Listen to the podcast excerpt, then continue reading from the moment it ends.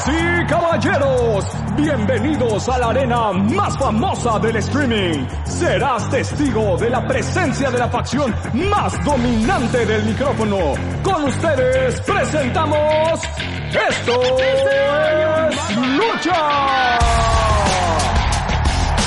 Dominando el wrestling americano, se presenta para dar su opinión en su máxima frecuencia. Yo, yo, yo, yo, yo, yo, Madness. Del lejano oriente, el especialista de empresas indie, llega a este ring el amo de los decibeles, Germán Campos. Cerrando esta tercia con amplio conocimiento de la lucha libre mexicana, aparece con un playlist amplio de castigos. Yahir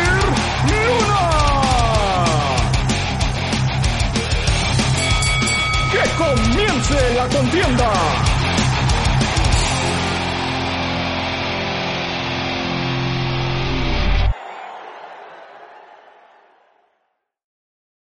Pues una tarde muy triste, una tarde que nos llenó de recuerdos por muchas cosas, por compañeros de, de quien ya no está aquí, que nos hicieron pensar distinto. ¿Cómo estás, Jair? ¿Cómo estás, Germán? ¿Cómo les va esta tarde? Eh, ¿Qué onda, Yoyo? Germán, eh, buen día. Como tú lo dices, ¿no? Creo que no hay muchos ánimos, ¿no? De, de dar este tipo de noticias, obviamente. Fue una tarde difícil para, para los aficionados a la lucha libre y creo que en especial de nuestra generación, ¿no? Porque, pues como tú lo dices, eh, sucedió un hecho lamentable. El doctor Alfonso Morales falleció. Eh, obviamente vamos a estar hablando en el podcast un poco más adelante de, de eso, ¿no? Eh, recordando algunas de las cuestiones que nos han dejado marcados. Pero pues el show debe de continuar, ¿no? Y pues estamos aquí en esta nueva emisión de, de podcast. Y pues aparte de eso también tenemos temas interesantes. Vamos a platicar de lo acontecido en, el mundo de la lucha libre mexicana últimamente, como lo es la triple manía eh, platicar un poquito del Consejo Mundial y por qué no de empresas internacionales que también han tenido actividad. Y pues Germán, ¿no? También hay que decirlo, tenemos una breve charla con un invitado de lujo. Así es, Jair, yo, yo, a toda la audiencia de Estos Lucha. Como ya lo mencionaron, eh, día complicado. Hemos tenido varias pérdidas en este 2020 y, creo que hoy ha sido una de las más grandes en el periodismo deportivo no solamente es lucha libre, no solo es boxeo, yo creo que abarca muchísimo lo que representaba el doctor Alfonso Morales y pasando también a cosas también más agradables. El invitado es uno de los personajes que ha tenido un boom impresionante en este año en todos los aspectos y que ahorita es una de las caras del Consejo Mundial de Lucha Libre. Tuvimos la fortuna de tener una breve charla con Qué Monito, donde van a poder saber mucho de lo que ha estado pasando con él en este 2020 y por supuesto también qué es lo que viene a futuro con él. Pues banda, yo soy Yoyo Madness, no esperen, no, no los hacemos esperar más. Adelante, Yair Aguilera, vámonos. Ejecutores y luchadores se unen para salir al ring haciendo equipo en relevos increíbles.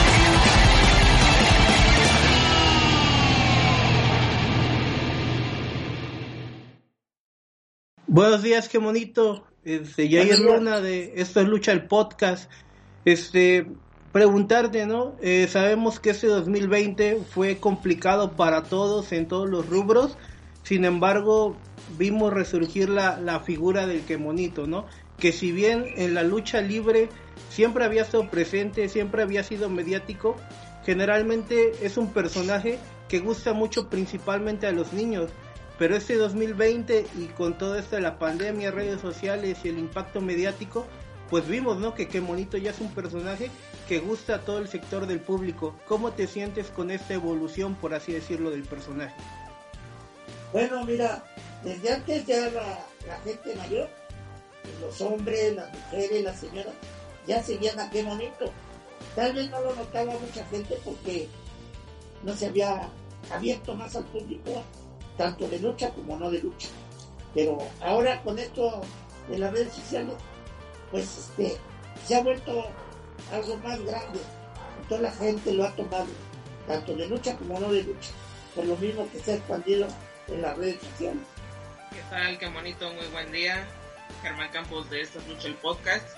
Eh, además del crecimiento de Qué Bonito en este 2020, ¿cómo has visto el desarrollo de Microman en los últimos meses? No, pues imagínate, si cuando debutó tenía poco tiempo entrenando, pero vieron las actitudes que tenía y debutó tempranamente, pero fue un debut muy bueno. Luego se viene lo demás, máscara, mano a mano, campeonato, e incluso casi eh, personalizaba un, un evento grande que es el aniversario. Entonces, imagínate, me siento y sé que se ha desarrollado como luchador. Lo ha detenido como a todos la pandemia, pero aún así la gente lo recuerda y lo sigue todavía. Eh, qué bonito, este, ya abordamos algunas este, cuestiones de lo que ha dejado este año 2020. Para ti en específico, como parte fundamental de una empresa como lo es el Consejo Mundial de Lucha Libre, ¿cuál es tu opinión con respecto a las medidas que ha tomado la empresa para seguir dándonos a los aficionados el gusto de la lucha libre? Ya que, pues bueno, han hecho las funciones a puertas cerradas, nos han dado transmisiones, pero ¿cuál es tu opinión con respecto a esto? Y como trabajador de la empresa, ¿cuál sería alguna de las sugerencias que tú darías para poder mejorar esta plataforma o esta forma de llegar a los aficionados ahora a la lucha libre? Pues mira, las medidas que se han tomado son las mejores, las buenas, porque no puedes hacer más de lo que te pueden ofrecer, ¿no? Tienes que darles lo que es. Y está bien, porque han habido funciones muy buenas y han subido luchadores a hacerlo como si fuera con gente. Y no pongamos, pues, esta lucha que viene del 25 es algo especial y si la ven, va a ser una función muy buena. Pero no podemos hacer más de allá. ¿Y qué podría darles a? O aconsejarles. Nada, porque todo lo que están haciendo es lo mejor y está bien. Es lo único que se puede hacer. Pero está muy bien. Si se vuelven a ver, las funciones siguen siendo como si estuvieran en vivo. Y por último, de mi parte, qué bonito, este, preguntarte también acerca del desarrollo en general o la evolución que han tenido los luchadores micro en específico. Ya no los has mencionado, tú eres un second mascota como, como se le llama, ¿no? Pero este, pero en la cuestión de, de la rama de los, de los micros que también este pegó muchísimo en estos últimos años, ¿cuál es tu opinión con respecto a? Mira, respecto a los micros, ha sido algo muy bueno que ha hecho la empresa porque toda la gente cuando debutó mi hijo con los demás micros pensaban que iban a jugar, que iban a fallecer.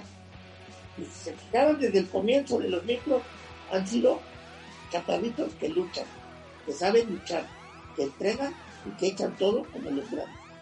Entonces, ¿qué más les puedo decir? Si lo están viendo con ellos, en cada lucha que hacen, cada lucha que desempeñan. Si no, no hubieran hecho lo que ha pasado con Chamuel y mi hijo, los máscaras, para que hicieran eso con unos micros, sería tonto que dijeran, no, no, no, son luchadores y mira, no, son buenos luchadores y carajo, la empresa no, no hace nada malo. Se pueden ver, todas las cosas son buenas y sabe la empresa lo que tiene. Qué bonito, en algún momento has comentado lo de tu retiro en próximos meses o años. ¿Qué has pensado en, para ese tiempo? ¿Quieres seguir ahorita con la venta de los productos de Qué Bonito? Eh, entrar a la como ser promotor de, lucha libre, entrenar a nuevas generaciones de luchadores, ¿qué es lo que le gustaría Qué Bonito para próximos años? Pues mira, como lo dije hace rato, no pienso tanto a largo tiempo, pienso a corto, porque esperemos que abran pronto, pero no sabemos qué pasa. Y de seguir eh, pensando en mi retiro, lo he pensado y lo sigo pensando más ahora, porque con este encierro, pues el ejercicio nos hace falta, el sentir los golpes, pues los extrañamos y nos tenemos que mantener. Pero si no, de una u otra forma, yo podría entrar en pláticas con luchadores para entrevistarlos o hacer otras cosas dentro de la lucha libre. Pero eso todo depende de cómo se lleven las cosas más adelante. Pues nada más, un saludo a toda la gente, a ustedes, por enlazarse y que todos estén bien y sigan adelante cuidándose. Vienen la sangre, el sudor y las lágrimas con un lleno hasta las lámparas. Nos vamos a la arena celestial.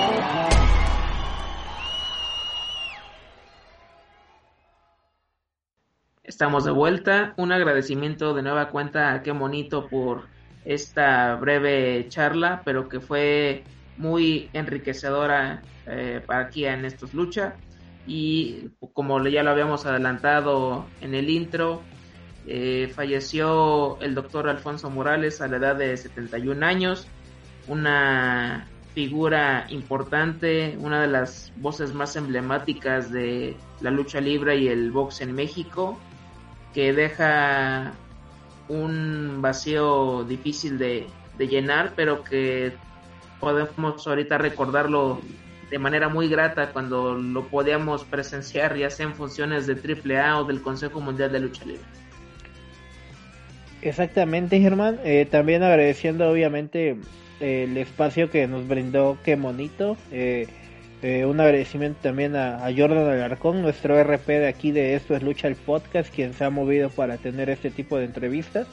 Y por supuesto el Departamento de Prensa del Consejo Mundial por, por también abrirnos un espacio para poder estar en, las conferencias que, hacen.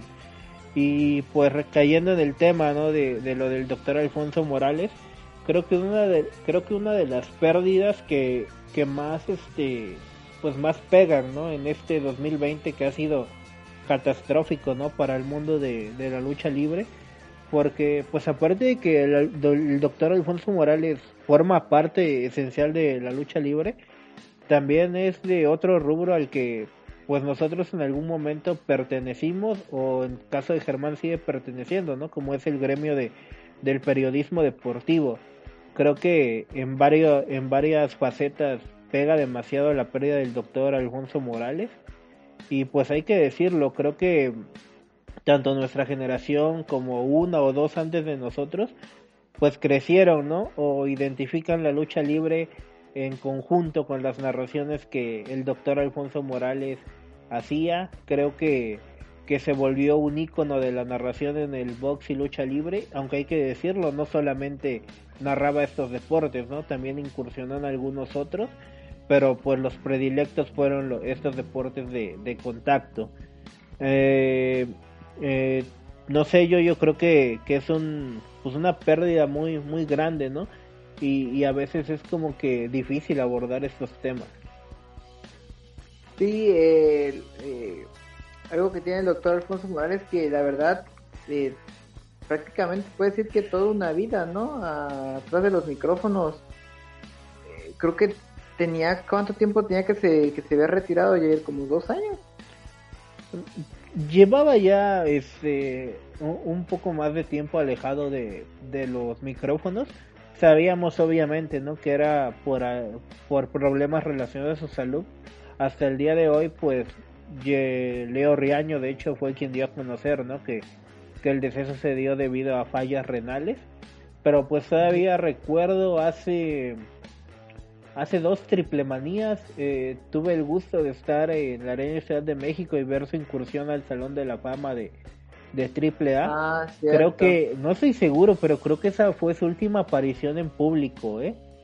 Porque ya, la verdad, sí, de hecho iba en compañía de, de Leo Riaño y sí ya se veía, este, pues algo, algo mal de salud del doctor Morales este ya tenía un tiempo que, no hacía apariciones no en ni en box ni en lucha libre y pues bueno este eh, toma mucha relevancia porque como te digo creo que pues yo no puedo hablar mucho del mago Septiembre porque lamentablemente no vivía en la época donde pues él narraba los deportes pero pues es el máster por excelencia en la crónica deportiva, porque así como te narraba lucha, te narraba béisbol, te narraba fútbol, de todo, ¿no? Pero pues yo sí puedo reconocer al doctor Morales como el mejor narrador de lucha libre que yo, yo he escuchado. Sí, eh, algo que, que tenía el doctor era de que con el Rudo Rivera, me, no sé si, creo que, no sé, no, no creo, no creo estar mal, pero fue el de los primeros o con que empezaron este rollo de rudos técnicos, ¿no? En, narración, porque antes era rudos técnicos en, dentro del ring, ¿no?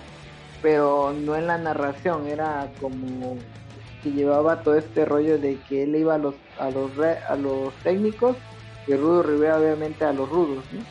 Que de ahí viene el, rollo, ¿no?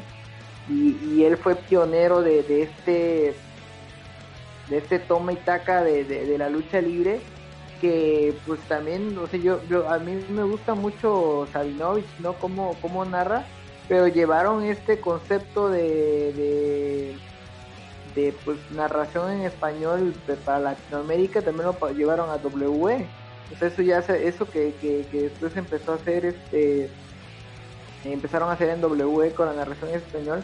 Primero empezó en México no eh, también fue pionero con como o sea perdón no pionero este fue maestro de, de, varios que conocemos actualmente entre ellos su sobrino eh, y también a Martinoli ¿no?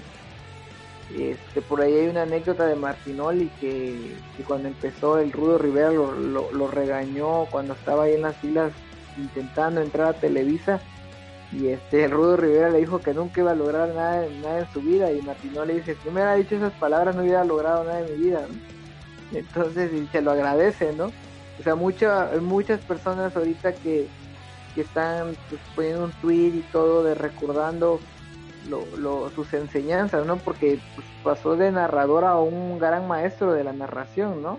O sea, ahorita vemos los narradores de, del box en TV Azteca, ¿no? Que pues eh, creo que nada más está a la par con, el, con lo que hacía él y el Rudo Rivera en aquel entonces, ¿no? O sea, en, en cuanto a, en cuanto a box y este y frases de Rudo Rivera creo que nos hizo llorar una ahí en la tarde que la de Magadán, ¿no? qué bárbaro Magadán, qué bárbaro. O sea, cuando Magadán le, dio unas palabras ahí en el, un video en YouTube, que se los compartí, también se hizo ahorita viral un poco en Facebook, este, de Leobardo Magadán, eh, te hace Leobardo, de, te hace una, utiliza una frase muy buena Leobardo y de que también hay una entrevista en el, en el canal y la pueden checar, este, de que nunca va a volver a escuchar la, la, frase de, de, qué bárbaro Magadán, ¿no? Y, y, y, hace una pequeña cronología de cuando los, el público en la lucha de Villano Tercero contra Atlantis, máscara contra máscara, el público rebasó en los micrófonos, ¿no? O sea, es una, una buena analogía, ¿no? Hacia una, una época donde vivimos, ¿no? Con, con, la lucha libre en varios aspectos, ¿no? Narración, lucha, público, todo conectado en un solo momento, ¿no? Y este, en la catedral, o sea, es parte de, güey, de, de, de, de, o sea, ves el, ves el consejo y te imaginas a la narración del rudo con Leobardo Magadán, con el doctor, güey, te imaginas ese, ese trío, ¿no? Y por ahí otros más, ¿no? Y, y, a mí la neta me, me, dolió, no lo creía también, tuve el placer de conocerlo igual, pero lo conocí por, por AAA y este cuando vino aquí a, Jalapa. Y la neta de lo mejor, de lo mejor, de lo mejor, de lo mejor. O sea, te sabía, sabía vender el producto, o sea, el producto al, al narrarlo, o sea, no, no necesitaba de tanto mame, ahorita como que siento que ya hay mucho mame de parte de Sabinovich, güey, me cae súper bien y todo, pero este, pero pues iba a comentar algo, pero ahí mejor lo guardo para el triple manía, cuando venga el momento. Sí, hablando de lo que nos marcó, ¿no? En la infancia, incluso todavía adolescencia, eh, que todavía podemos presenciar las funciones del Consejo Mundial de Lucha Libre a través de Galavisión, que era casi casi ya de cajón, que era sábado domingo, que podías disfrutar de cada una de las carteleras y saber que podía ser ese evento grande de la fusión de AAA y Consejo Mundial en la Plaza de Toreo y narrando el Rudo Rivera y el Doctor Morales. Podías escuchar al mismo Doctor haciendo la tercia con Miguelito Linares, con Magadán y ya con la inclusión de Leo Riaño. Era una eh, exquisitez, incluso nada más una, un toma y daca de Bestia Salvaje y Perro Aguayo era algo impresionante sabiendo que ni siquiera era parte de la lucha. Y también hacer también algo más espectacular si de por sí era eh, bastante, ¿cómo decirlo? Era impresionante ver que le aplicaran un martineta, qué bonito por parte del vampiro canadiense. Y el toque del doctor Alfonso Morales ya le daba otra dimensión. E iba más allá de si algo sucede en el, en el ring, él sobrepasaba eh, esa... Creo que decía, creo que decía, lo dejó como tapetito, una cosa así, güey. Lo dejó como tapetito de baño y ahí lo ah, sí.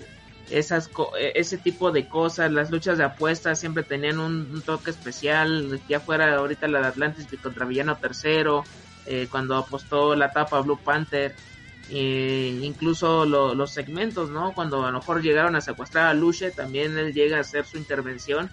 Eh, siempre tuvo como que de dónde, en, dónde hacer en AAA también, hacía como que el mismo estilo, no, nunca lo perdió. Y por supuesto en el box, ¿no? Que las famosas frases por la vía del cloroformo, pues eh, son gracias a, a don Alfonso Morales y de las que ya ahorita ya mencionaron, ¿no? El qué bárbaro, Magadán, qué bárbaro. Eh, y también tenía esa, esa rivalidad con el Rudo Rivera, creo que es, fue la, la que marcó todo y ya de ahí en AAA le llegamos a ver con Jesús Zúñiga, con Maroñas, eh, también eso del rudo técnico, e, esa, esa técnica también y como, como ya también ya se dijo, ¿no? En WWE con Carlos Cabrera y Hugo Sabinovich, ahorita ya está Marcelo Rodríguez, pero también se sigue manejando todavía ese, el antagonista y el, y el protagonista, siempre van a estar ahí, e incluso a veces cuando no están muy bien definidos los bandos de los luchadores, como que por el que más les agrada los cronistas, los narradores se van con él. Entonces, era una una, un lujo poder eh, escucharlo cada ocho días y pues ahora tendremos que recordarlo con videos en YouTube o incluso si tienes algún evento en VHS, en DVD que tenga la narración de, del doctor, pues creo que es, es oro molido. Y importante lo que dices, Germán, porque realmente lo que el doctor Morales hace es crear un estilo único, ¿no? Hemos visto a personajes que han trascendido en la crónica deportiva y que si bien tienen este ya su lugar guardado, son fórmulas, ¿no? Que tal vez hemos visto repetitivas a raíz de una base. Y con el doctor Morales creo que eso no pasó. Él se encargó de, pulir de, de, muy buena forma su, su estilo. Inclusive creo que hemos sido también afortunados, ¿no? Porque en el canal justamente tenemos entrevistas con con este con Leo Riaño, con eh, Leobardo Magadán que nos platican anécdotas que tienen que ver con el doctor Morales y Leo Riaño nos contó, ¿no? El cómo eh, Alfonso Morales pulió su estilo en compañía del papá de, Leo Riaño, ¿no? Cómo fue que, empezó a incursionar en, en la crónica eh, lo pueden ver este, con toda facilidad esa entrevista aquí que tuvimos con, con Leo Riaño en este canal, en, ya sea en Spotify o en Facebook. Y este y creo que, que es de las partes importantes, ¿no? También pues destacar, ¿no? Que, que fuera de, de todo el profesionalismo y estas cuestiones, también otra de las cosas que me quedan marcadas del doctor Morales es uno de esos grandes mitos, ¿no? Que se desataron en la lucha libre mexicana, ¿no?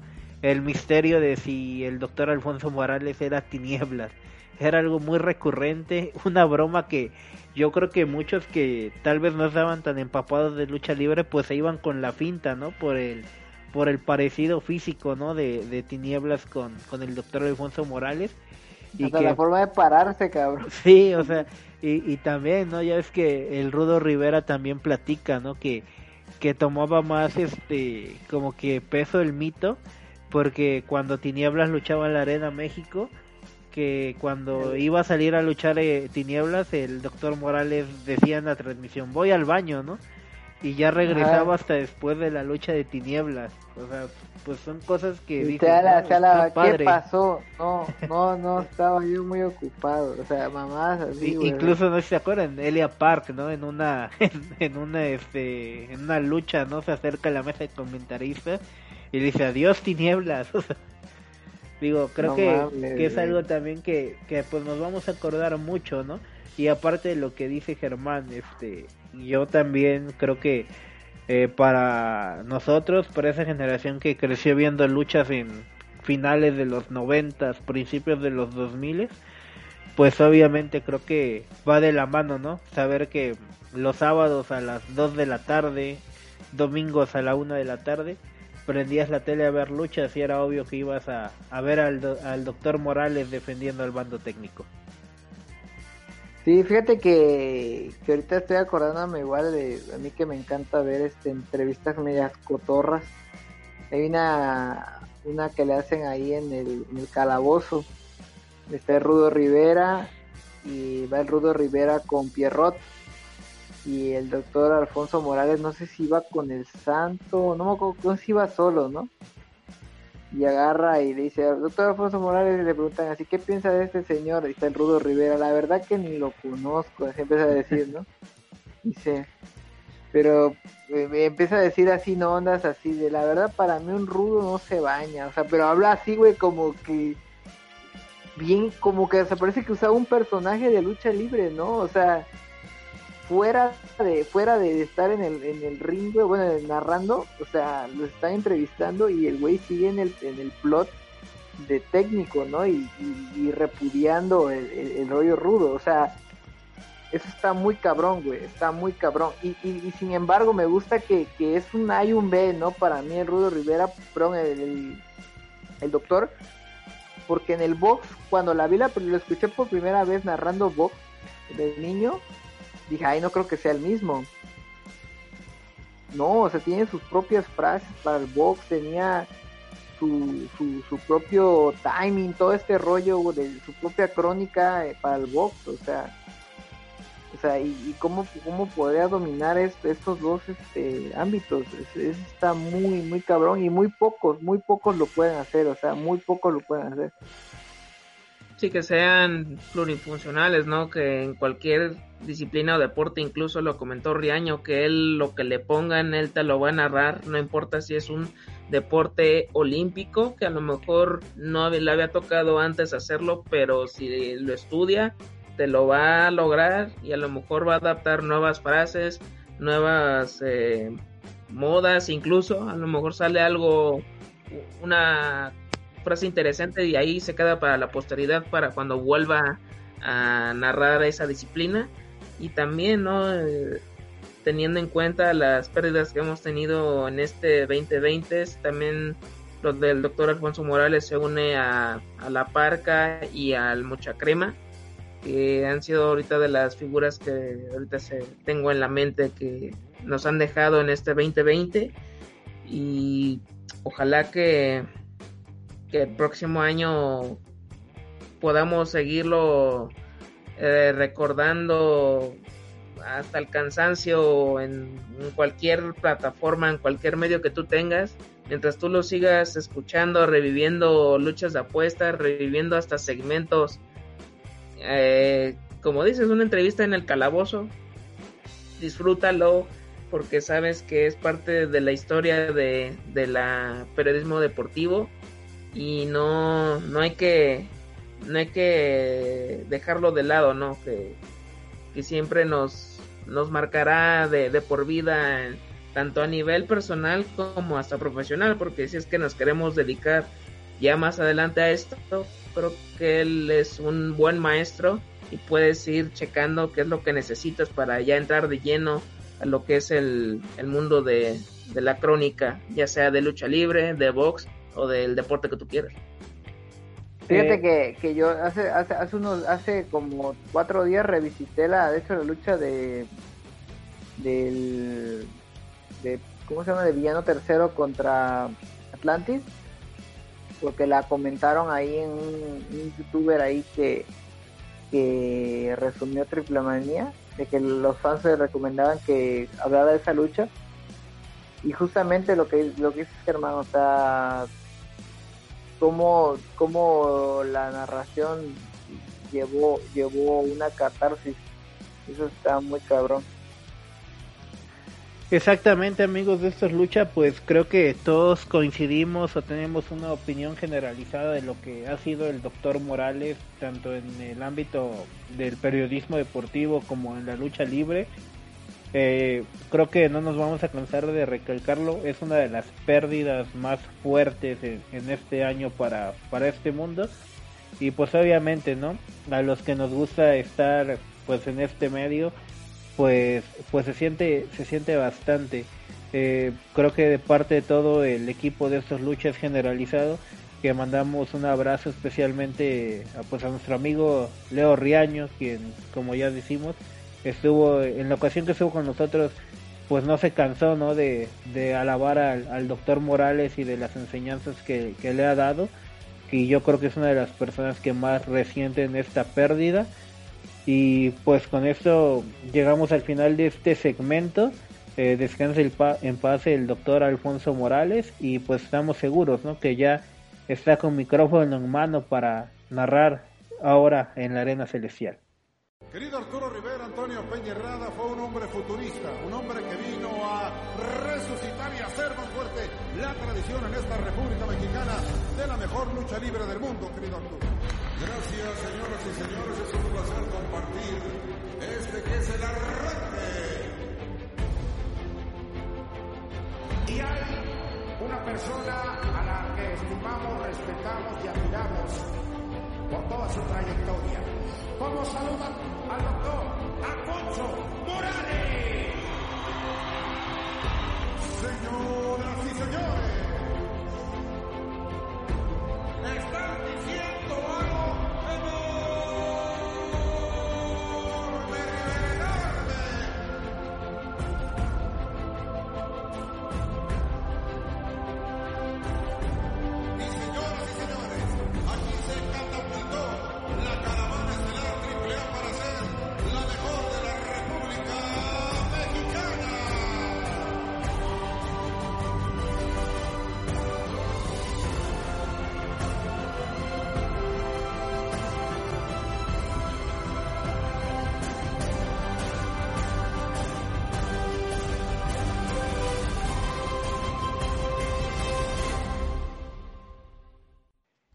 Y seguimos con más información del mundo de la lucha libre, amigos de Esto es Lucha el Podcast.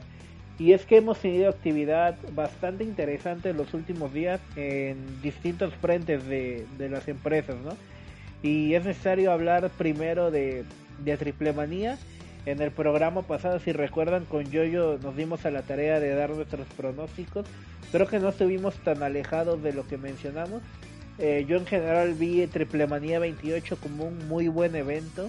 Creo que no hay nada que reprocharle a Triple A por darnos este magno evento ahora en una más modalidad. que la música más que la música Exacto, eh, más, eh, pero creo que en esa modalidad diferente cumplió con todas las expectativas. Eh, para mí fue grato. Eh, creo que solamente una lucha me quedó a deber de todo el cartel, que fue la de los Psycho Circus. No le vi ni pies ni cabeza, pero pues bueno, poco a poco vamos a ir hablando de esto. Y pues nos deja muchas cosas de qué hablar, ¿no? Yo, yo y Germán eh, vimos toda la triple manía. Creo que de inicio queda claro, ¿no? Que no sé por qué, pero el poder del norte sigue en primeras luchas cuando es la mejor tercia que hay en AAA. Sí, mucha mucha banda a nivel global este, estuvo hablando del poder del norte. Eh, cómo, cómo llevó esta, esta lucha, como, como bien lo dijimos, ¿no? O sea, el Poder del Norte va, va a salir avante porque pues un, un trío poten- potente en AAA que literal está ya, están ya casi como Kenny Omega, ¿no? Ya no les pueden poner a cualquier tercia. Ya, ya tiene que estar muy preparada la tercia para enfrentarse a ellos, ¿no? Eh, también estuvo muy buena la lucha, eh, prendió, prendió, prendió cabrón, la neta, mucha gente dice que, mucha gente que no conoce de, de lucha libre o no conoce del, del concepto de, de la lucha libre mexicana que estuve viendo ahí en YouTube y todo, este que esperaban así como los clásicos, como estaban acostumbrados a ver luchas gringas en su mayoría, creyeron que iban a ser así bien, este, bien feas y cuando vieron que, que pasaron más de cuatro minutos y pegados al borde del asiento, lamentablemente no estuvo niño hamburguesa, ¿no, Yair? Ajá, la verdad no sé si fue por algún este caso de, de COVID, no, no, no estoy seguro, o por alguna lesión, pero fue el, el único que, que faltó a la, a la cita de triple manía, pero creo que hubiera sido interesante verlo ahí en esa lucha. Sí, y este, ah, me lateó, me lateó la, la lucha, y se siguieron con todo, la neta sacaron todo, estaba Mister Iguana igual, eh, Mister Iguana que igual ahorita trae un boom gigantesco y pues ahí, ahí, ahí sí le, ahí sí le atinamos, ¿eh? ¿Quién Eh, iba a y- ganar? ya, ya vieron que no es lo mismo luchar con luchadores que con youtubers. Exacto, y eh, eso que dices yo, yo tienes mucha razón, o sea que están acostumbrados a ver los kickoffs de WWE o de algún otro evento que, que tengan ahí de bote pronto y el poder del norte sabes que va a ser calidad sin importar a quién le pongan enfrente y aquí lo demostraron contra Mr. Iguana, contra Máximo, eh, sacaron toda la, la artillería que a lo mejor pues pudo haber tenido esta lucha estar un poquito más arriba en el cartel, pero para calentar motores estuvo bastante bien y espero que para próximos eventos los tengan en consideración para que ya ya tengan a, rivales yo creo que más más fuertes. Yo me animaría a decir que si es que se puede que pongan a los John Box y le pongan a Kenny Omega o que le pongan a alguien más y me gustaría ver esa lucha en Sueño Guajiro para 2021 Claro, en ese nivel están y creo que queda confirmado que son los principales retadores al campeonato de, de tercias de, la empresa. Y siguiendo con tema de campeonatos, también en segunda, en la segunda lucha de la noche vimos la defensa, ¿no? De los campeonatos de parejas de de Fénix y de Pentagón Junior eh, ante el Rey Escorpión y Tejano Junior y ante los Jinetes del Aire, Místesis Junior y Octagón Junior. Ah, creo que fue una buena lucha seca. Tampoco me dejó tan impresionado. Eh, no me gustó mucho el, eh, la forma en cómo llevaron el final. Pero creo que sí vi un tanto, no predecible, pero creo que sí entraba dentro del pronóstico el que los Lucha Brothers retuvieran el título. Que iban a ganar Tejano, ¿no? Que iban a dejar este los títulos este, Pentagón y Fénix porque andan ahorita muy pegados con All Elite. Pero no, retuvieron, la neta. A mí me quedé así, oh, ok, está bien porque los deja over, ¿no? Como, como tag team. Y la, la neta, lo mejor que se vio en toda la noche creo que se lo llevó Fénix, ¿no? O sea, de, de esa lucha creo que Fénix fue el, el, que mejor hizo este, ahí el enfrentamiento. Sí, de esta lucha, así como el poder del norte es la tercia a vencer, así son los Lucha Brothers con Pentagón y Fénix, que siempre sacan toda la artillería y hasta movimientos que no habíamos visto antes. Me agrada mucho la, la dupla de Tejano y Rey Escorpión. En un principio a mí yo no, yo no los veía así como que siendo una agrupación, una facción, pero poco a poco se han estado acoplando y creo que tarde o temprano pueden conseguir lo- los títulos. Los que sí todavía les falta mucho más fogueo eh, es tanto Octagon Junior como Mrs. Junior. Eh, en otra lucha que también creo que tuvo impacto bastante bueno, no solo por ser la Copa Triple Manía, sino por la modalidad que en esta ocasión fue femenil y le dio como que ese lugar, ¿no? Que reclaman mucho las mujeres en la lucha libre y que obviamente se lo merecen. Creo que por fin tuvieron un, un buen puesto una triple manía. Fue una pues especie de Royal Rumble por así decirlo porque para eliminarse tenían que sacar por arriba de la tercera cuerda. Estuvo presente el mejor talento que con el que puede contar ahorita Triple en las filas y al final, ¿no? Este fue Lady Shani quien se quedó con la victoria venciendo a Lady Maravilla. Eh, creo que vuelve a destacar ¿no? que Lady Shani es la cara principal de, de AAA, que es quien está teniendo los logros más recientes y pues está encaminando su personaje de una manera bastante bastante buena por así decirlo porque ha tenido muy buena aceptación y con ese tipo con ese tipo de triunfos pues obviamente que va a seguir en ascenso también creo que un punto a destacar y que a mí en lo particular me gustó mucho fue la inclusión de Mamba y de Pimpinela también en este Royal Rumble. A muchos no les gustará. A mí la verdad me agradó porque es reconocimiento para los dos mejores exóticos que, que hay en lucha libre AAA. Y pues ya si nos vamos a temas un poquito más de pues de cuestión social o como le quieran llamar, pues toda esta cuestión de la inclusión también creo que es importante que la lucha libre tome pues tome este tipo de, de acciones no en pro de todo esto. Pues este sí Jair, y también me parece que hubo una un, una, un debut no eh, pues debut no pero creo que eh, se le dio la oportunidad ya estelar por así decirlo a Hades no otra de las luchadoras que ha estado aquí con nosotros en esto lucha el podcast estrenó imagen, eso sí. Y pues a pesar de ser la primera eliminada, creo que tuvo una buena presentación, ¿no? Para, para estar en los turnos estelares. Sí, fue, fue, fue o sea, fue como más, eh, como decir, ya está en las filas de AAA, ¿no? Exactamente. Siento, que hacia, hacia, hacia eso iba, ¿no? O sea, el roster. Y pues sí, como dices tú, eh, tuvo mucha, pues mucha posicionalidad mucha mucha gente le, pues, le agradó el, el, concepto. Igual vi mucho en redes sociales que igual eh, fans de que no ven lucha gringas se sacaron de onda cuando el último fue este eh, los que los últimos que quedaron eh, fue dos de tres perdón, perdón este con a conteo de tres. Y decían no pues estuvo chido no que le hayan cambiado el concepto al, al, al rollo de la batalla real y pues estuvo eh, como lucha estuvo bien a secas o sea para mí más me gustó. Y pues no, no nada más eso sería lo que quisiera comentar sobre esta lucha.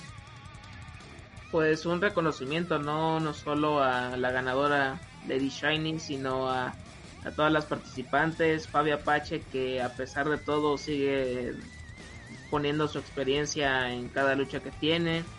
A Lady Maravilla, Chica Tormenta, a la Hiedra, a la misma Hades y por supuesto la inclusión de Mamba y Pimpinela me recordó hablando de luchas gringas cuando entró Santino Marella vestido de mujer.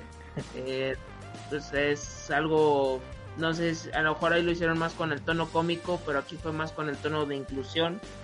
Cada uno tiene algo diferente, pero es, es fue lo primero que, que me acordé cuando vi la entrada de estos dos luchadores que también se merecen un reconocimiento en triple Oye, pues, por cierto, este no no no pues no hubo no hubo ninguna lucha mano a mano tampoco femenil que, que, eso me, me, sacó se fueron directo con el con el rollo de la de la copa. Y, y igual como dice Germán pues sí esa es la, la, la inclusión no yo, no yo no yo no o sea a mí a mí me agradó que, que, que, los hayan metido no o sea eh, son exactamente como también dice Jir son dos buenos este luchadores ¿no?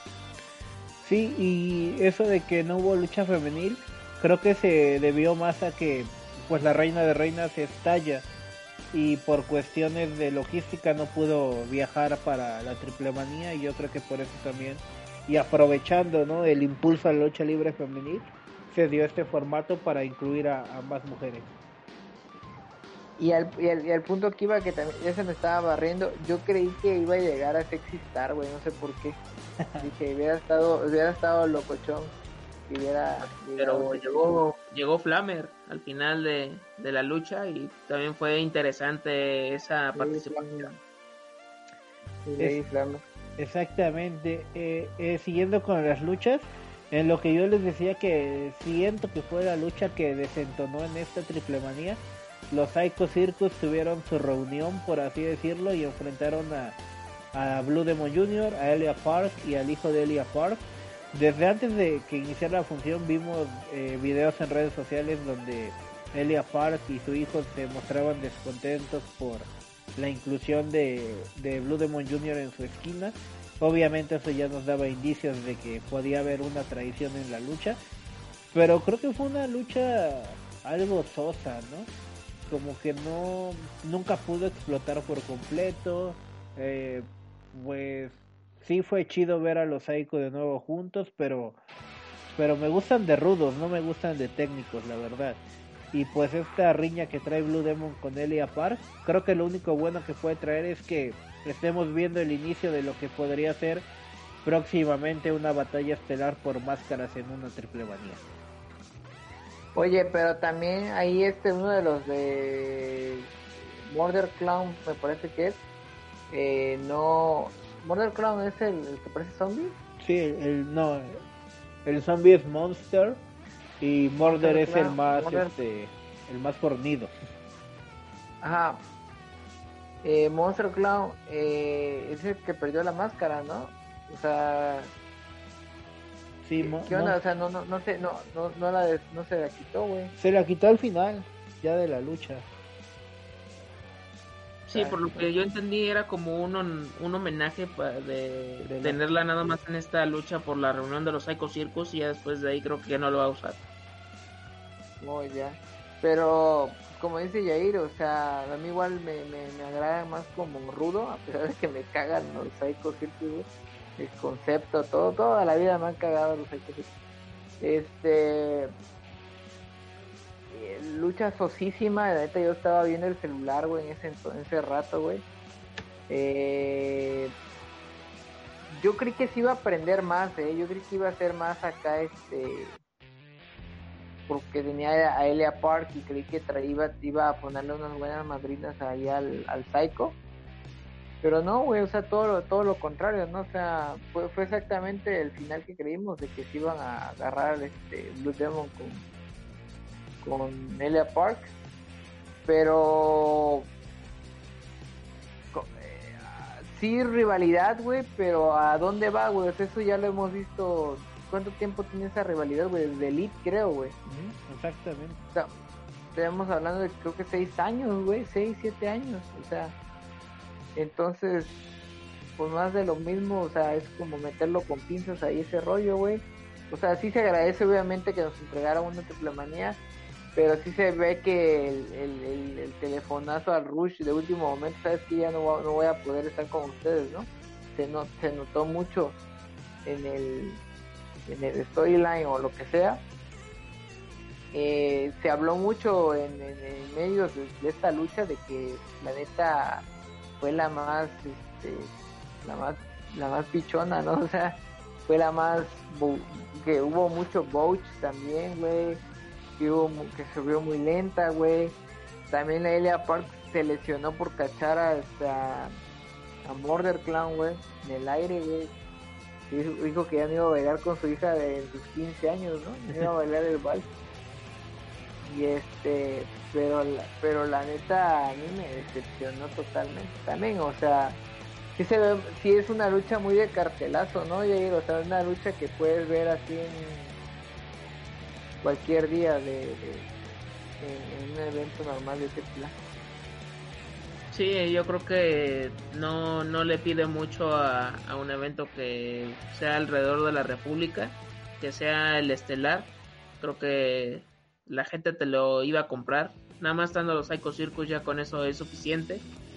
También fue una buena excusa para la reunión de, de esta tercia que pues marcó una pauta, una época en, la era moderna que tuvieron mucho tiempo invictos y se enfrentaron a, a dos luchadores que ya están bien bien posicionados consagrados en la lucha libre mexicana y pues también el hijo de la Park, ¿no? Que también tuvo ahí su, su participación. Quisieron hacerla un poco extrema con lo del tacho de basura, con las bandejas de, de plata o de aluminio, no sé de qué eran. Como que quisieron eh, darle ese toque como lo que la caracteriza de la Park y aún así como que con todos esos elementos no pudieron congeniar. Y al final de cuentas lo que pude haber dado el pique eh, que fuera un poco más natural, se vio muy forzado al final, se vio anticlimático a mi parecer y creo que de ahí no, no pasó a nada más, creo que sí me quedo más con el espacio musical de Molotov que con esta lucha. Oye, también estuvo chingón. Sí, la inclusión de Molotov sí, sí me latió mucho. Y otra cosa que, que me latió mucho, y yo sé que a muchos tal vez tengan como que opiniones divididas, por así decirlo, fue esta lucha, ¿no? Del universo Marvel, en donde veíamos la aparición de Leyenda Americana y Aracno contra el Venenoide y Terror Púrpura. Eh, que me latió que, que les dieron como que una historia a los personajes, tanto Guillén como Sabinovich te estaban narrando la lucha y te estaban dando como antecedentes, ¿no? Para que tú te fueras imaginando eh, el detrás de, de cada personaje y que no fuera como hecho al vapor.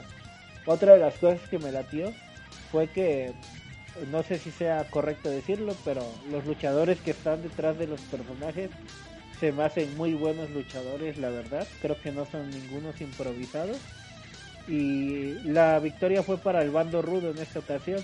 Y lo que destaco más es el potencial que le podemos encontrar a Terror Púrpura creo que de estos cuatro que se presentaron, presencia, eh, calidad luchística, eh, imagen, creo que este terror púrpura está para, para muchas cosas y si lo saben proyectar, puede ser un gran producto para AAA. Oye, Terror Púrpura me dio ganas de que se enfrentara contra mil muertes, así. me dio, me dio ese mismo aire, como de de luchador de película americana, ¿no? Y, y es que también como que te...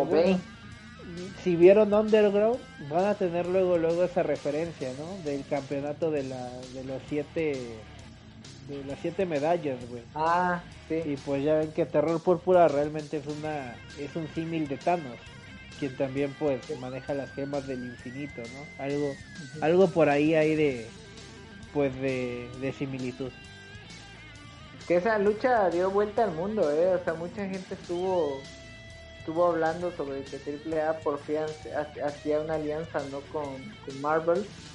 Eh, ya no era Televisa Deportes, ni nada de ese rollo, ni el gato de Red, ni, el hombre Spider-Man, ¿no? Pero... Oye, pero el Spider-Man es el de el de la película, el de la de la, de la que no es live action, ¿no? La normal. Sí, el Spider-Man de Tobey Maguire, ¿no? Cuando entra a la jaula. Ajá, güey.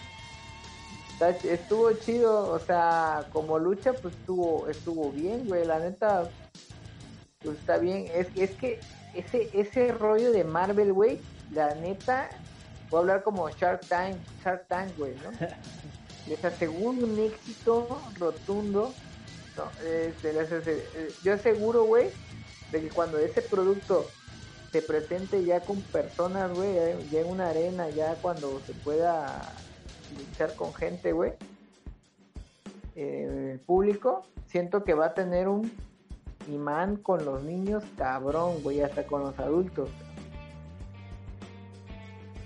Sí, más con la venta de productos, ¿no? Que ya están, creo que los Funcos o eh, estos muñecos ya coleccionables de estos cuatro personajes de leyenda americana, Aragno, Terror Púrpura y Venenoide.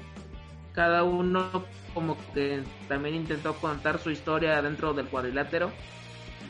Alguno habrá destacado más que el otro, pero creo que este seguimiento, esta, esta eh, historia que tienen detrás, como lo iban describiendo Sabinovich y Guillén, eh, le va a ayudar muchísimo y sí, sí va a jalar eh, bastante, no sé si se si alcance también para que sea un evento estelar, pero por lo menos para una lucha semifinal, yo creo que va a ser para que la gente se prenda y tenga más ganas de ver lucha libre y el evento estelar te lo va a aplaudir, pongas pongas lo que le pongas.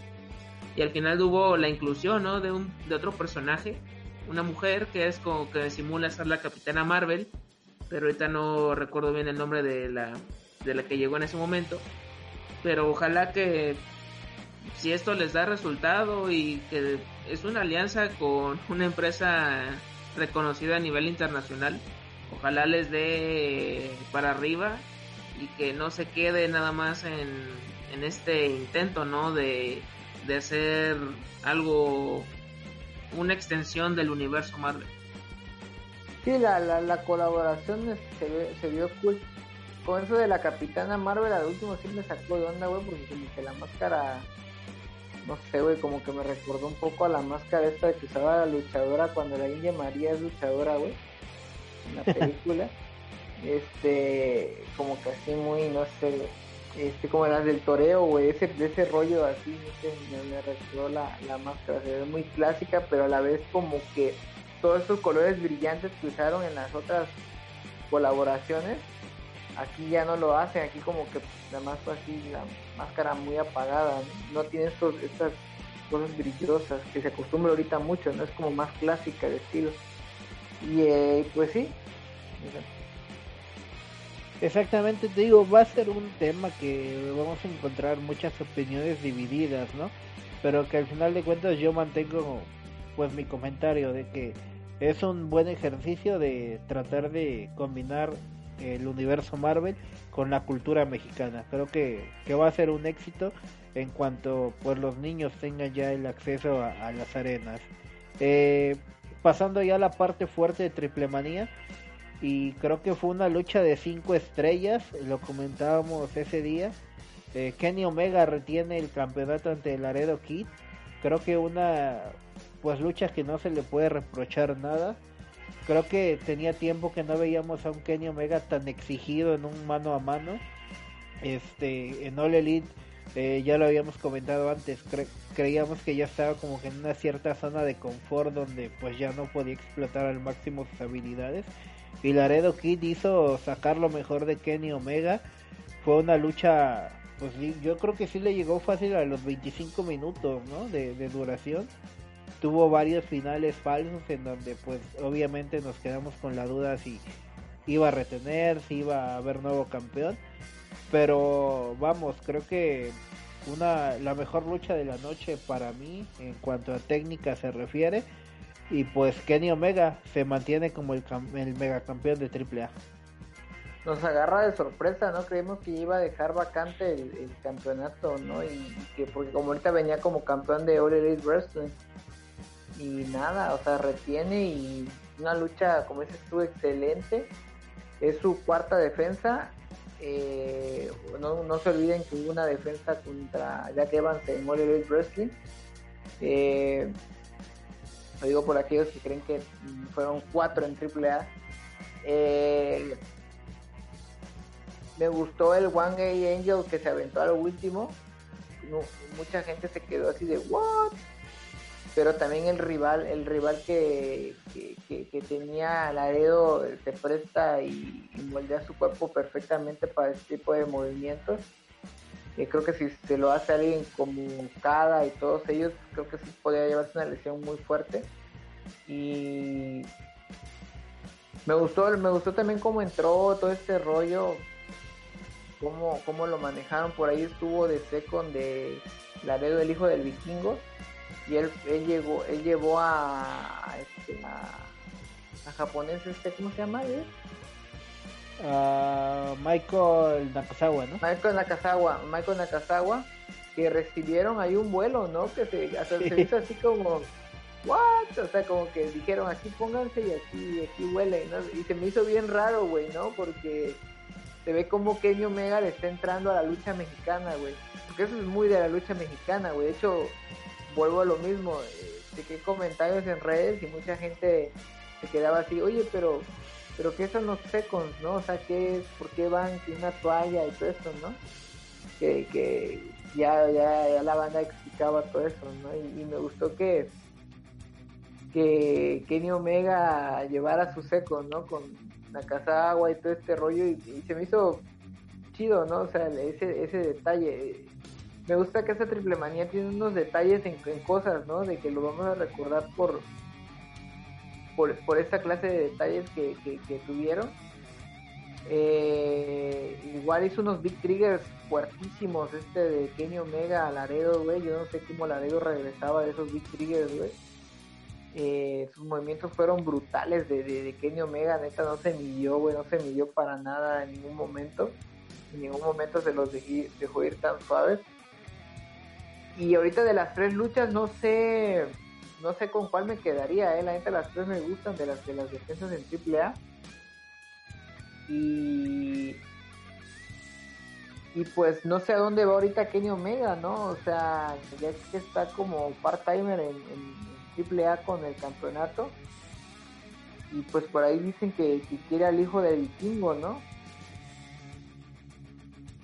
Creo que sí puede ser algo importante en su carrera porque ya, ya, lo, ya lo comentaron de que estaba en cierta forma estancado en All Elite Wrestling no había como que algún rival que al que le pudieran poner en este momento eh, lo colocaban en luchas de, de parejas de tercias y pues no como que no tenía camino no tenía rumbo y aquí yo creo que está encontrando los rivales que a lo mejor él, está, él estaba esperando y ahorita fue el ejemplo Laredo Kid que lo hizo bastante bien con eh, su equipación me gustó bastante.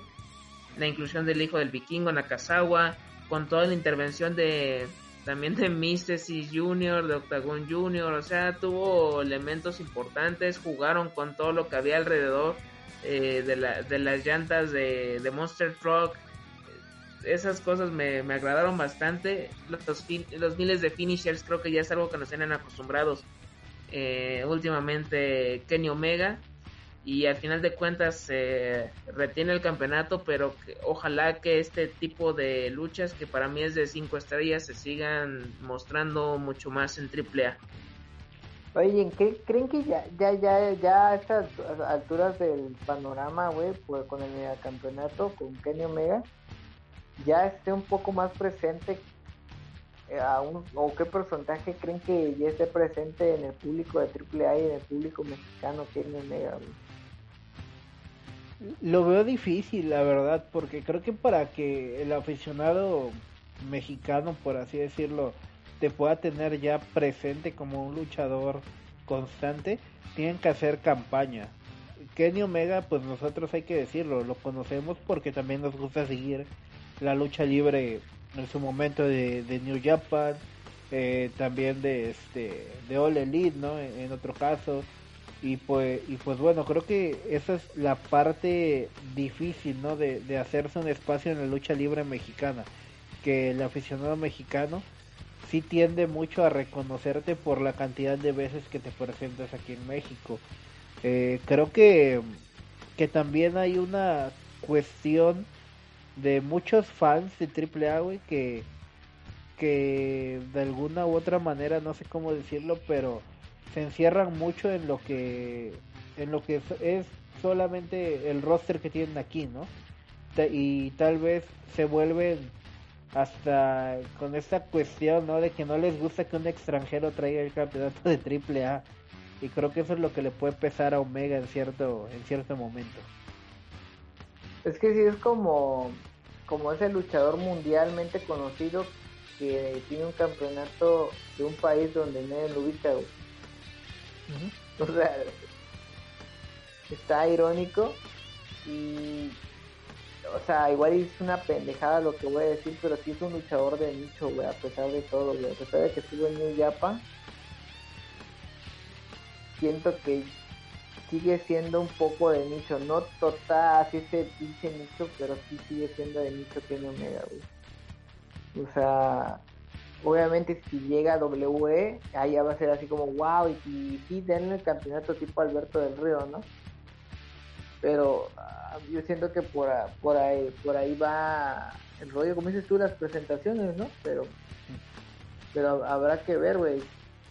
Neta, aquí en México le tienes que poner a Conan para que te- la gente te lo compre, güey. La nueva legión extranjera. Ajá, güey, que salga ahí como Arturo ahí bailando.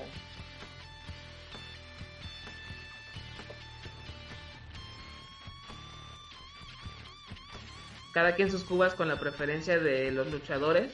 Eh, a muchos ahorita les puede seguir encantando Psycho Clown, que el estilo no tiene nada que ver con Kenny Omega, pero a lo mejor es el producto que a ellos les gusta.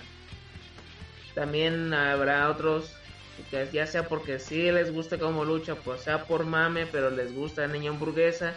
Y hay varios personajes con los que ya están casados y les es difícil ver como que algo nuevo y a lo mejor sabiendo que no es algo que yo creo que no han visto antes, les es difícil que todavía lo, lo puedan aceptar en, en AAA, pero qué mejor si es Kenny Omega el que le esté dando otra vez ese, ese lustre al campeonato que desde los tiempos de del Mesías, del cibernético, del zorro, pues no, no se veía algo así y ojalá que esto se, se siga manteniendo porque si no, pues ya mejor dénselo ya a Mister Iguana si quieren. No, pues es que está, está hecho el título para que la, para que la gente de afuera voltee a ver a AAA, güey, también. O sea, se le dio a Kenny Omega para que la gente de afuera voltee a ver a AAA. Es eso, es ese su objetivo, yo siento yo. Y pues ya para ir cerrando con la triple manía, batalla estelar, cabellera contra cabellera, Chessman contra Pagano, una lucha que también a mí me, me gustó mucho. Se fue al terreno hardcore, obviamente, que es el que domina Pagano y también Chessman no, no desconoce. Eh, yo le iba a Chessman, pensé que por fin iba a tener uno de esos triunfos que se merece en su carrera en AAA, pero al final de cuentas Pagano con todas las de la ley se lleva la lucha y pues creo que fue un buen evento estelar, ¿no? Eh, nos regaló momentos épicos como el guitarrazo a Hugo Sabinovich y este y pues al final de cuentas creo que cumplió con el cometido que era entretenernos Oye, que, y que- gustarnos. que ese guitarrazo lo único que hizo fue hacer que todo el mundo recuerde más ese guitarrazo que cabellera contra cabellera, ¿no? Exactamente. Pero pues bueno, creo que Pagano se lleva un buen triunfo, por fin logra sacar una victoria en una triple manía y creo que va a ser también un punto de inflexión bueno para el de Juárez.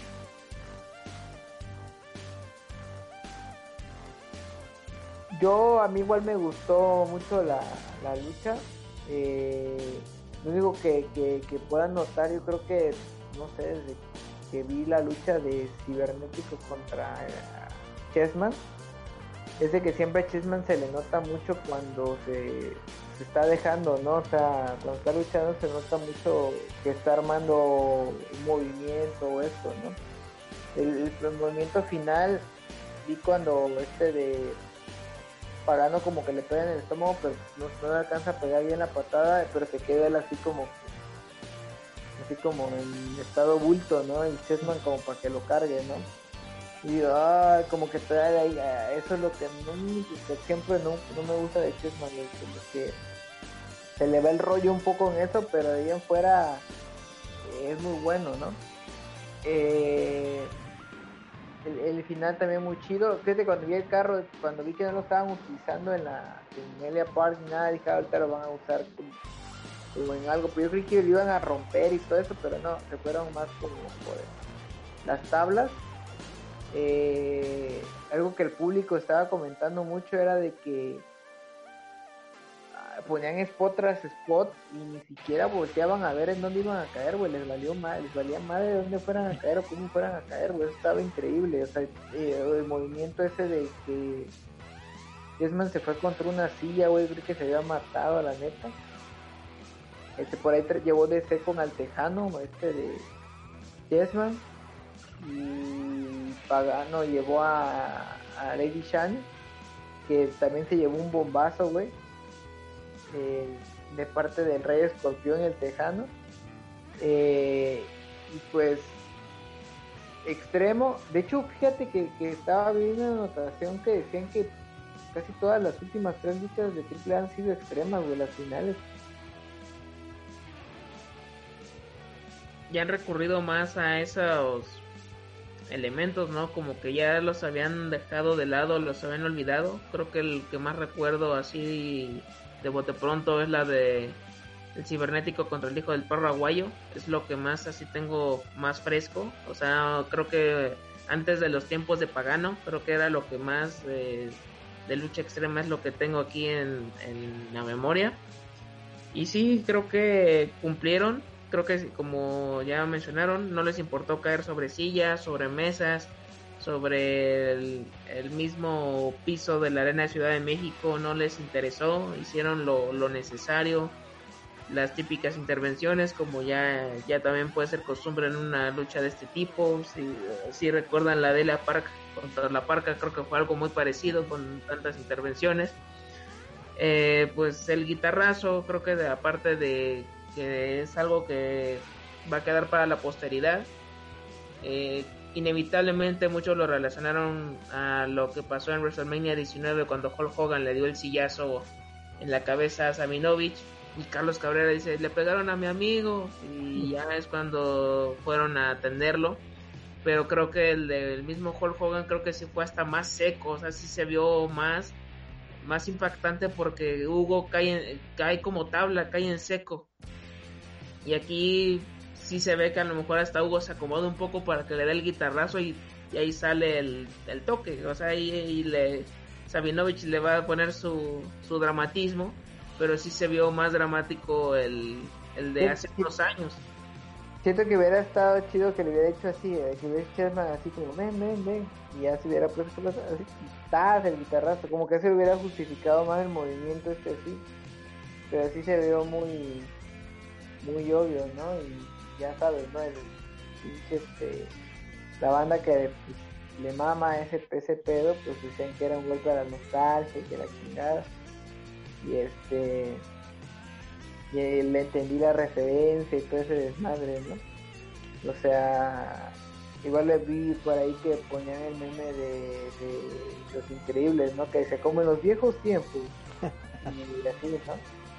Y, creo que ese, ese silletazo de Hulk Hogan, como dices tú, Germán, fue más, más fuerte. De hecho, lo, revisité luego, luego. Y sí se ve, pues, como hubo, nada más está parado así, paco, y o sea, le llega, se ve así el, el, silletazo fuerte. Y pues sí, o sea, Hugo, Hugo Sabinovich comentó que el, lo, lo, lo recibió el, el ¿cómo se llama? el el golpe porque supuestamente tenía que hacerlo imposible para que porque Tony Khan, Tony Khan el dueño de Ole lo estaba viendo y que supuestamente eso iba a hacer que vendiera más el producto, ¿no? Y que Cody Rhodes y así de güey, si Cody Rhodes te dice dispárate en la pierna para que vendamos, o sea, qué pedo, ¿no? Pero bueno. entonces, pero es depende de cada uno, ¿no? Yo creo que el mismo Hugo se presta para este parte del, de la historia. Y curiosamente también la lucha de Hulk Hogan y Vince McMahon era de apuestas y aquí fue algo muy parecido, pues fueron cabelleras. Y también yo creo que también haciendo referencia a la lucha gringa, pues para ellos también es complicado ver una lucha de cabellera contra cabellera. Ellos están acostumbrados nada más a luchas titulares y cuando mucho si alguien tiene máscara que es muy extraño la pudiera exponer en algún momento pero a lo mejor es cuando Cien Pong se la ponía por relajo con lo de la sociedad que tenía ahí rara y otros casos extraños. Pero yo, y yo también al final pensé que le iban a utilizar más lo del coche al final nada más fue lo de la caída de Pagano.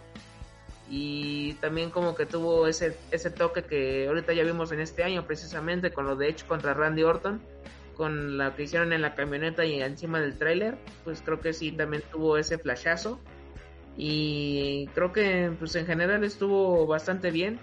Lo único que puedo agregar es que Chessman es el Big Show o el Chris Jericho de la AAA porque tiene todos los méritos posibles, pero siempre no le dan como que algo que uno ya podría ya pensar que ya se merece, como ganar un Royal Rumble o hasta hacer algo muy cabrón en un WrestleMania. Pues creo que lo has definido perfectamente la situación de Chessman y también yo me quedo con una triple manía que tiene más puntos positivos que negativos. Los que se atreven a decir algunos puntos negativos es porque pues de veras con nada los puedes tener contentos. Pero creo que fue un buen evento para cerrar campaña de AAA en este 2020 tan complicado. Y pues me quedo también con la lucha de Kenny Omega en contra de Laredo Kid, creo que fue lo mejor. Y pues creo que coincidimos, ¿no? Que en general le damos un acierto a esta Triple Manía 28. Y antes de despedirnos, yo ¿te parece si vamos, nos vamos con información en Flash sobre cosas que querías comentar acerca de, de Impact Wrestling, de All Elite, de WWE? Pues sí, que ahorita, pues como han estado viendo en los medios, este, Kenny Omega en esta semana apareció en, ya en TNA, ya hizo ahí, golpeó, ¿no? A, a este, que el, el afroamericano ese que estaba en DTU, ¿cómo se llama? A Rich Swan. A Rich Swan, y por ahí hizo su reunión con los integrantes del Bullet Club, y, este, y después se autollamó coleccionador de campeonatos y por lo que se sabe se va, quieren este eh, tiene el campeonato de Impact que no tiene ningún valor va tiene más valor el mega campeonato güey que, que, ese campeonato la neta en mi punto de vista. Eh, y pues no sé, o sea, no, no, no, no, no sé qué, qué onda, o sea, si realmente quieren reunir al, Bullet Club, porque también los, los Young Bucks son este, campeones de pareja ahorita. Y pues tiene a todos así como en, con los ojos encima, tanto fue así de que por el evento de AAA, por el último evento de All Elite, este, por el raro Survivor Series que tuvo este WWE, tuvo unas, unos views espantoso esta semana, ¿no? Bueno, este, este lunes. Eh, tanto que, que muchas, yo ni me acordaba, güey, de, de, que cómo van las rivalidades en WWE. La neta no lo, no lo he estado viendo para, para nada, pero para absolutamente nada. Y este. Y pues mucha gente se les está yendo, ¿no? De, de, de estarlo viendo, ¿no? Y. Y pues ahorita con la con la cuarentena yo les había dicho quién hubiera quién hubiera dicho que Triple Manía visualmente y económicamente se iba a ver más grande que un que, que, que WrestleMania de, de ahorita del encierro no o sea de la WrestleMania ahorita fue chiquitito no y esa Triple Manía fue creo que cinco veces más costoso que WrestleMania ponle tú que en, lo, en, los sueldos de los luchadores no pero visualmente sí, ¿no? Y este, y que pues muchas cosas este movieron los, movieron los ojos a otro lado, ¿no? Exactamente, y solo destacar de esto que creo que la unión que está haciendo el Elite con Impact también le puede perjudicar mucho en cuestión de audiencia a WWE porque de alguna manera All Elite eh, estaba ya también cayendo en un cierto confort y ahora que absorben, por así decirlo, que se unen con Impact, pues le da un toque fresco, ¿no? Porque a Impact ya nadie se acordaba de ellos y pues ese intercambio creo que va a estar interesante. Sí, y ahorita que dices lo de las rivalidades de WWE, creo que yo nomás me quedé con lo que pasó en WrestleMania. Eh, lo primero que tengo en la mente es lo de la lucha de Undertaker contra AJ Styles y de ahí créeme que me ha costado mucho trabajo poder darle seguimiento, ya sea SmackDown o Raw. Y si quieres, y ya porque me enteré por un caso aislado, por lo del retiro del Undertaker en Survivor Series, pero fuera de eso como que ha costado mucho que que lo puedas tomar en serio. Y es que también, o sea, Raw y SmackDown no te dan ganas de verlo, solo quieres ver el, el pay-per-view. Y qué lástima por Drew McIntyre, que era un campeón que estábamos esperando desde hace mucho que ya estuviera en, lo, en lo más alto. Y creo que ahorita no, por la situación, no, está, no le está conviniendo en nada. Y hablando de lo de entre WrestleMania y Triple Manía, un reconocimiento a, a Triple A por el esfuerzo que hicieron en la Arena Ciudad de México, con la escenografía, con, con todo lo que tuvieron al alcance. Y es que sí, con todo lo que tenían ahí hicieron ver mucho más espectacular el evento que el mismo WrestleMania, porque WrestleMania no te dabas cuenta si era algún otro evento grande, o sea, como nada más cambiaba alguna escenografía rápida y, y nada más, no le hacían muchos cambios y así espero que, o así veo que, que pueden seguir, y es que yo siento que le invirtieron más a lo del Thunderdome, que a, hacerle algo más importante a las escenografías. Que a, mí, me sigue dando miedo ver todas esas pantallas ahí alrededor de un ring. No me acostumbro. Si me da me da escalofríos. No me, siento Black Mirror. sí, no, o sea, no es nada agradable. Y ojalá que esta alianza de Impact con, con All Elite Wrestling les haga hacer cosas más interesantes a WWE, por eso sigue NXT eh, siendo su mejor producto. Y ya para, para finalizar y para no dejar solamente eh, información sobre Honor, este sábado es el Final Battle, el evento final del año. Hay participación mexicana. Dragon Lee va a defender el campeonato mundial de televisión de Honor. Estará enfrentando al ganador de un four-way que será la primera lucha de la noche en donde estarán Tony Deepen, Just Good, LSG y Dark Draper. Y en el evento estelar obviamente estará el campeón mundial de rock que es Rush en contra de Brody King. Hay que estar pendiente de los resultados porque creo que mucho dependerá del futuro de Rush en la empresa de, esta lucha. Y también el día viernes 25 de diciembre a las 5 de la tarde tenemos evento del Consejo Mundial también para eh, celebrar las fiestas navideñas. Eh, tenemos un evento en donde Micromania y el Gallito estarán enfrentando a Chamuel y el Perico Zacarías en la lucha inicial. Posteriormente tenemos Campeonato Mundial de Tríos del Consejo Mundial. Los campeones Último Guerrero, Euforia y el Gran Guerrero se enfrentan a Sansón, Cuatrero y Forastero. En el turno semifinal estará en disputa la Copa Junior del Consejo Mundial, en donde será una lucha campal donde participarán Carístico, Místico, Ángel de Oro, Atlantis Junior, El Felino, Soberano Junior, Negro Casas, Mephisto, Niebla Roja, El Felino Junior, Stuka Junior y Star Junior. Y como platillo principal tendremos el duelo de mano a mano por campeonato mundial histórico de la NWA en la versión de peso welter, en donde el volador hará la defensa entre el bandido. Con esto llegamos al final de la información que tenemos para este episodio de Esto es Lucha agradecerle a Jordan, a ti Germán por estar aquí, a Yoyo por también este participar en, este programa. Este agradecerle a qué monito no por, por este momento que nos regaló y pues no sé si quieran agregar algo más para finalizar. Pues algo que, que íbamos a notar ahí era de la música de, de Triple Manía, ¿no? que, dio mucho que, que, desear en las entradas de los luchadores, pero musicalmente hablando en cuanto a qué es este freestyle o cómo se llama ese, ese rollo sí, de los goles de rap.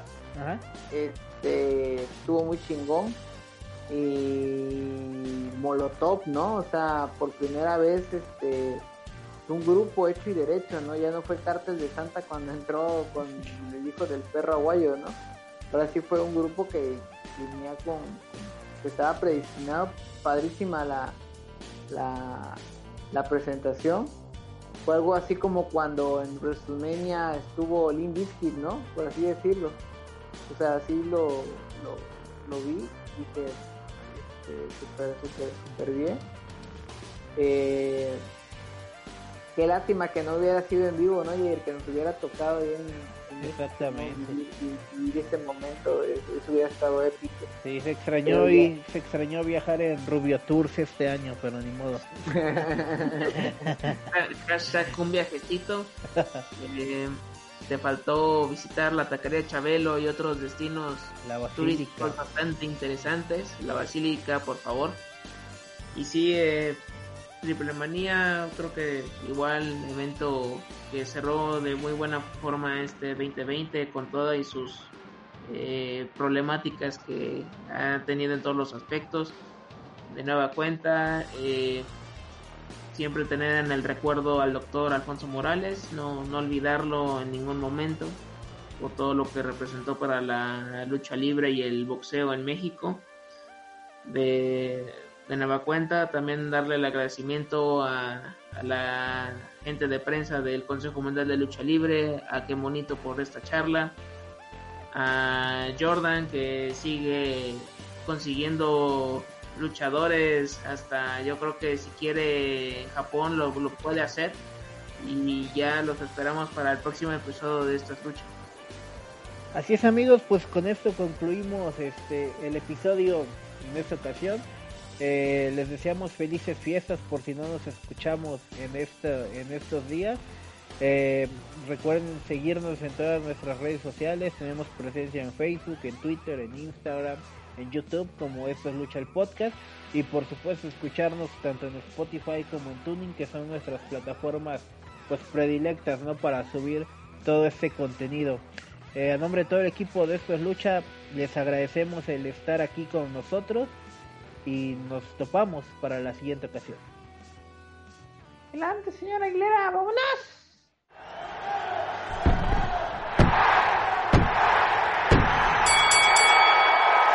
Esta lucha la ganamos a dos de tres caídas sin límite de tiempo. Te esperamos la siguiente semana. Recuerda darle like a nuestra página en Facebook. Esto es Lucha el Podcast. Hasta la próxima.